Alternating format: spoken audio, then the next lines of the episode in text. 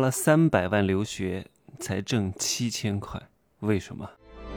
打造超能个体，拥有超量财富，帮助一百万青年人提高财富竞争力。Hello，大家好，我是真奇学长，现在是二十点五十四分哈，哎哎哎，五十五分了哈，已经跳了一个钟了哈。各位先生小姐们，要不要再加一个钟哈？再加一个钟，做个大保健吧。今儿呢，算是给自己放了一天假，去了欢乐谷。呃，我一大早就去了，九点半就去了哈。九点半去，我知道大多数在成都的人呢比较懒呢，都是下午去。那我就早上去，早上去呢不用排队啊，人又少，一定是逆向思维。一进园，大多数人都是往右边走啊，我没有往右边走，我往左边走，还是立刻跑到最里边，先把最里边最深的项目玩玩一遍。啊，因为大多数人都是啊顺着路走，见一个玩一个，见一个玩一个。我直接冲到最里边，然后顺着往外边玩。这样的话呢，我花了两个小时的时间，把一些大的项目全部做完，我就撤了，好节约时间啊。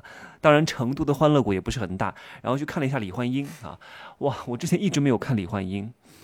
哎呀，我可能有先入为主的观念吧，就是我觉得也不会太感人吧。哎，但我看了一下，笑中有泪啊。这个李焕英啊，他是用一个非常小的成本撬动了一个极其大的市场，让贾玲儿啊一下子成为中国 票房最高的女导演。各位，我是学导演专业的，真正的悲剧是要通过喜剧的方式去表达的。我觉得这个方式特别高级，不是说啊什么什么苦哈哈的音乐啊，什么悲情的铺垫不需要有，让你笑着笑着，真的这部电影我笑了很多次，我真的。建议各位去看一看，但是我哭是因为我有共情。你如果从逻辑上来讲，这部电影其实是有很大的 bug 的，有很大的不合理之处的。两个人，两个人穿越了，怎么可能嘛？就是很不合理，为什么会穿越？不着钱不着不着地的，他不讲究逻辑的正确，但他讲究的是共鸣。我们看电影嘛，看的是爽啊！你还指望看电影学知识吗？我就是去放松的，不需要学知识，不需要有严谨的推理，没必要。很多严谨的推理，我生活已经够累了，我不想再推理了，我也不想再动脑子学习了。你就让我看着爽就行了。所以。他在共情这个方面做得非常好啊，那他呢，其实投入成本、制作效果，包括那个什么穿越的特效都非常山寨和五毛，并不是拍得很好。但是呢，他就会让你哭啊！我哭并不是因为我妈妈是这样子，我我今天跟我一块儿看的这个人，我跟他讲了一句话，其实我也哭了哈，确实会让我很感动。我感动的是，世界上怎么会有这么好的妈妈？我怎么就遇不到呢？但是我又同同时非常的痛惜，这个世界上大多数的妈妈都不可能如此，都不可能这样去爱孩子的。啊！因为大多数的妈妈并不爱自己的孩子，她只是把自己的孩子当成完成自己梦想的一个工具而已，一种代际传承的快乐而已，一种未来养老投资的保险理财产品而已。不要天天拿大爱啊，拿自己爱孩子，把自己讲的多高尚，爱是很高尚的，各位，我以后会好好的来讲一下什么才是真正。的爱，我今天要讲的这个议题不是这个东西，因为有一个粉丝来问我哈，也是讲一个投入产出比的东西。这部电影用了几千万的投资，做到了几十亿票房，哎，很高很高了，五六十亿吧，具体我还没有查啊。有个粉丝啊，今天来问我的，毕业于美国乔治华盛顿大学，他爸妈给他这个大学四年留学花了将近三百多万，他问我。啊，为什么我大学投入了这么多钱？哈，真的有这么贵哈？因为女生嘛，学费、住宿费，啊，全国各、全世界各地旅游、买买奢侈品。啊，差不多得花三四百万左右啊，便宜的两百万，多一点的三四百万，啊，太正常了。他现在在成都一家酒店工作，一个月拿七千块钱。他说：“我付出了这么多，我花了这么多钱，为什么就能拿一个月七千块钱？”他准备换行业，啊，这个人相对来说还是比较爱学习的。他把我所有的课都买完了，大概花了一万多块钱。啊，付费社群呢？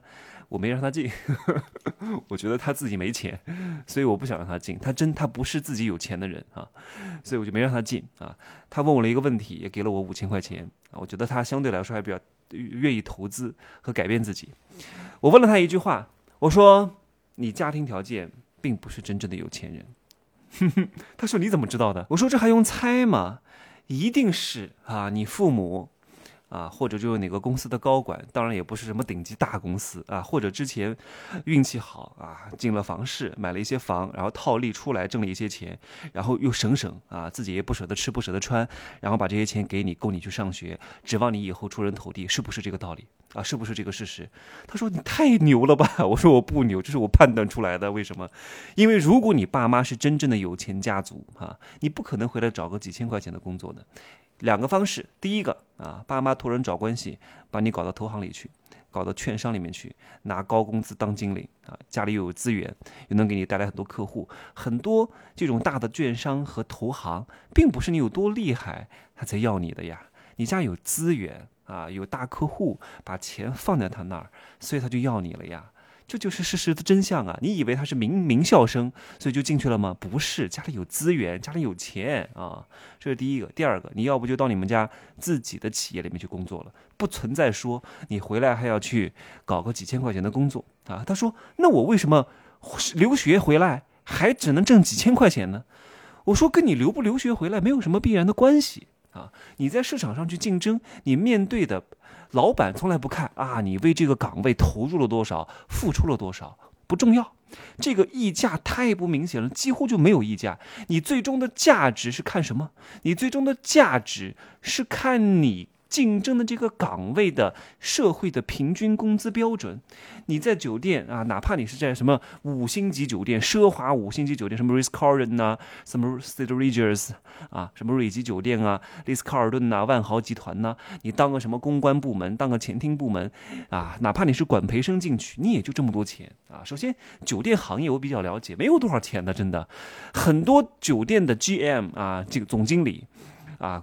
内资的呃，中国的中国区的总经理啊，如果是中国人的话，没有多少钱，一年三四十万吧，啊，五十万到七十万已经算很高了。外资的总经理相对来说比较多啊，我知道一个，大概一百二十万到一百五十万左右啊。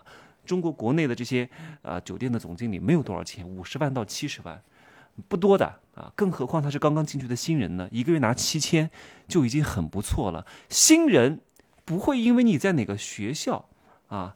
就变得多一点，是看这个岗位、这个行业的社会平均工资可能会有略微的涨幅，跟你之前投入多少没有关系。